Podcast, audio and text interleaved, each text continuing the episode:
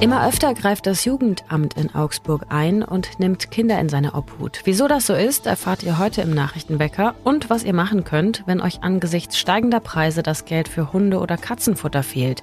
Ich bin Lisa Pausch. Hallihallo und guten Morgen. Nachrichtenwecker, der News-Podcast der Augsburger Allgemeinen. Es ist ein drastischer Schritt für eine Familie, wenn das Jugendamt vor der Tür steht und ein Kind in Obhut nehmen will. 50 solcher Fälle gab es bisher in diesem Jahr in Augsburg. Doch nach dem Kinder- und Jugendhilferecht sind Jugendämter ebenso berechtigt wie verpflichtet, in akuten Krisen- und Gefahrensituationen einzugreifen und Minderjährige zu schützen. Und das passiert wohl immer häufiger. Dem Amt für Kinder, Jugend und Familie in Augsburg zufolge gab es vor fünf Jahren noch 75 solcher Fälle von Inobhutnahme, im vergangenen Jahr mit 130 aber fast doppelt so viele. Warum ist das so? In rund einem Drittel der Fälle in Augsburg im vergangenen Jahr wurden Kinder aus Familien genommen, weil die Eltern oder ein Elternteil überfordert war. In einem Viertel der Fälle gab es körperliche, psychische oder sexuelle Misshandlung von Kindern und in einem weiteren Drittel waren die Kinder unbegleitet nach Deutschland eingereist. Diese Fälle von Kindern und Jugendlichen, die unbegleitet und ohne deutsche Staatsbürgerschaft nach Deutschland einreisen, nehmen in den letzten Jahren zu. Insgesamt wurden in Deutschland im vergangenen Jahr knapp 50.000 Minderjährige in Obhut genommen. Das sind 5 Prozent mehr als noch im Vorjahr. Das sind auf der einen Seite mehr, weil es eben mehr unbegleitete Kinder und Jugendliche gibt. Auf der anderen Seite haben sich aber auch Krisen wie zum Beispiel die Corona-Pandemie auf die Kinder- und Jugendhilfe ausgewirkt. Laut dem Augsburger Jugendamt kam es zu einem Viertel der Inobhutnahmen, weil die Betroffenen selbst, also die Kinder und Jugendlichen, darum gebeten hatten. Bei 20 Prozent gab es Hinweise von Polizei und Ordnungsbehörden. Die Einrichtungen, in denen in Augsburg betroffene Jugendliche unterkommen können, arbeiten derzeit aber am Limit und auch der Fachkräftemangel bei der sozialen Arbeit macht sich schon deutlich bemerkbar. Es gibt nun Forderungen nach einem stärkeren Fokus auf präventive Maßnahmen, das heißt Familien in Krisensituationen schon früh zu unterstützen, um ebenso eine Inobhutnahme vielleicht auch ganz zu verhindern. Nicht nur Gas und Brot, auch Trockenfutter oder Katzenstreu werden immer teurer. Doch zum Glück gibt es in der Jakobervorstadt in Augsburg einen Verein, der ähnlich wie die Tafel für Menschen funktioniert, nur eben für Tiere. Knapp 500 TierbesitzerInnen hat die Augsburger Tierfutternothilfe in ihrer Kartei. Sie beziehen entweder Sozialhilfe, Arbeitslosengeld 2, sind wohnungslos oder haben nur eine geringe Rente.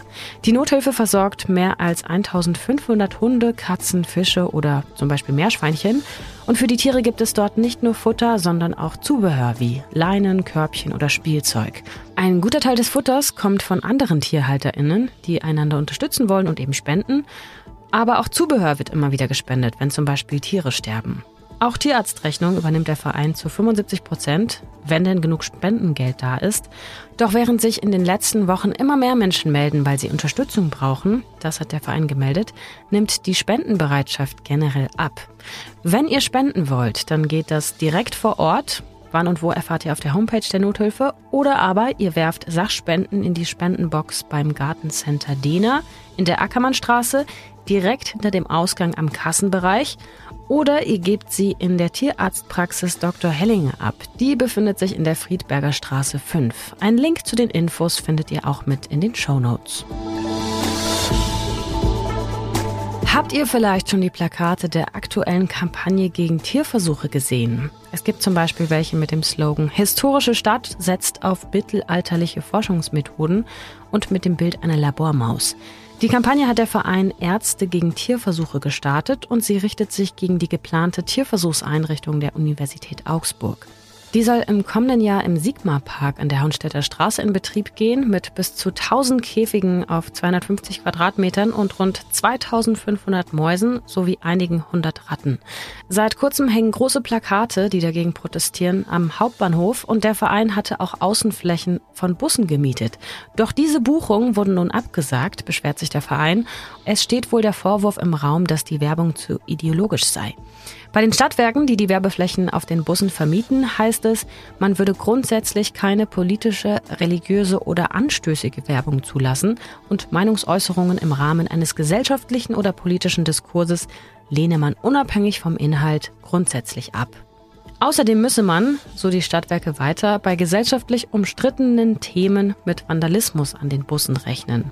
In anderen Städten wie Berlin und Münster übrigens ist die Kampagne durchaus auch auf Bussen zu sehen. Anders ist das in Augsburg an Haltestellen, an denen ist politische Werbung zugelassen. Und auch die Deutsche Bahn hat die Werbung gegen Tierversuche auf ihren ECE-Zügen wohl abgelehnt.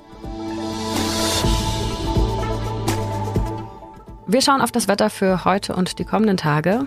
Heute regnet es am Vormittag, am Nachmittag wechseln sich dann Sonne und Wolken ab. Es ist bis zum Abend auch windig und das bei Höchstwerten um 14 Grad. Ähnlich wird es auch in den kommenden Tagen, regnerisch am Dienstag und eher trocken am Mittwoch.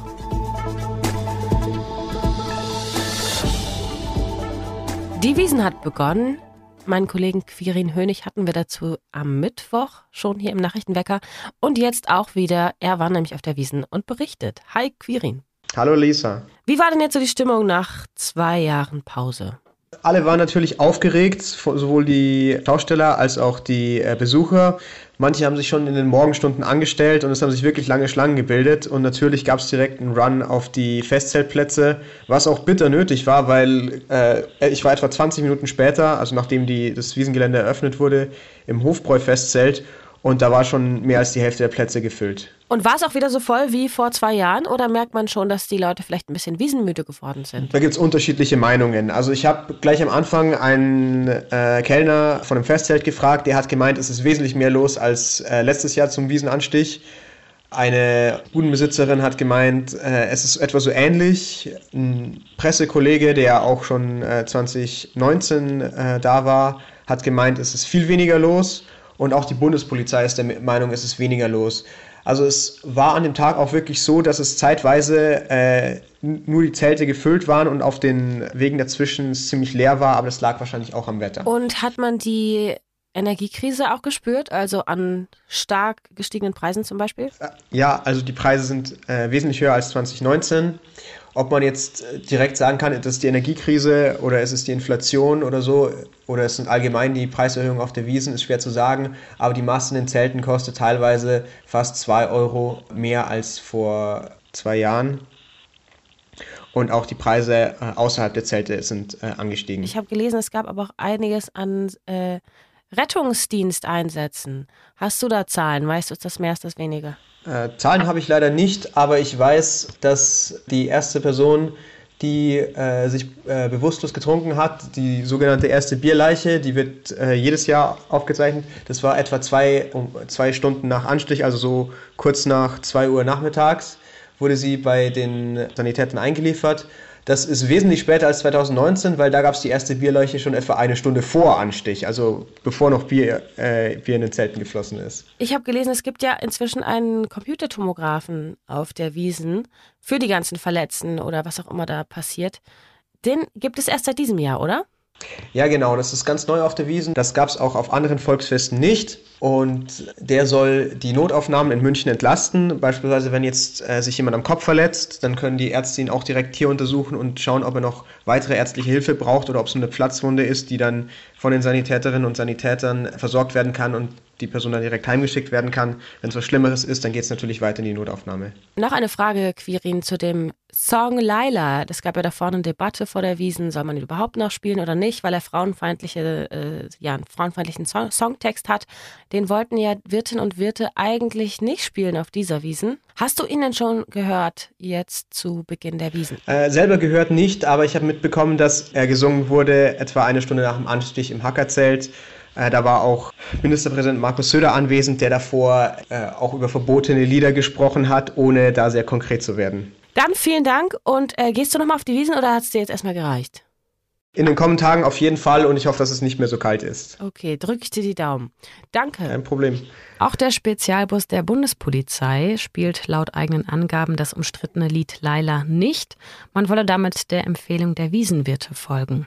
Der Lautsprecherwagen der Bundespolizei will auf dem Weg vom Oktoberfest bis zur S-Bahn für Stimmung sorgen und spielt dabei in diesem Jahr zum Beispiel diesen Song. Der Zug, der Zug, der Yay. Zug. Zug, Zug, Was sonst noch wichtig wird. Der ukrainische Präsident Volodymyr Zelensky hat gestern Abend in einer Fernsehansprache neue Angriffe auf die russisch besetzten Gebiete angekündigt. Als Ziele der nächsten Offensive nannte er Mariupol, Melitopol und Cherson. Auch die Territorien der von Moskau unterstützten Separatisten im Osten des Landes hat Zelensky im Visier und die Städte auf der seit 2014 von Russland annektierten Insel Krim. Derzeit besetzt Russland noch, die Halbinsel Krim mitgezählt, 125.000 Quadratkilometer. Das ist etwa ein Drittel der Fläche Deutschlands.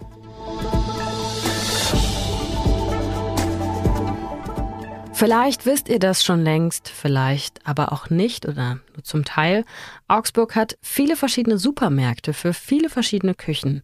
Wenn ihr also mal ein bisschen Abwechslung braucht im Kühl- und im Gewürzschrank, dann schaut doch mal in den Artikel, den ich euch in den Shownotes verlinke. Der steckt äh, hinter keiner Paywall und da gibt es eine Übersicht zu diversen Supermärkten. Ihr bekommt in Augsburg zum Beispiel neben türkischen auch Zutaten für die asiatische Küche mit indischen, chinesischen oder japanischen Zutaten, aber auch russische, polnische und rumänische Leckereien oder alles für die persische Küche.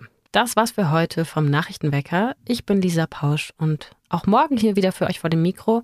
Danke fürs Zuhören. Ich wünsche euch einen guten Start in die Woche. Sage Tschüss, Baba, bis bald und Ahoi.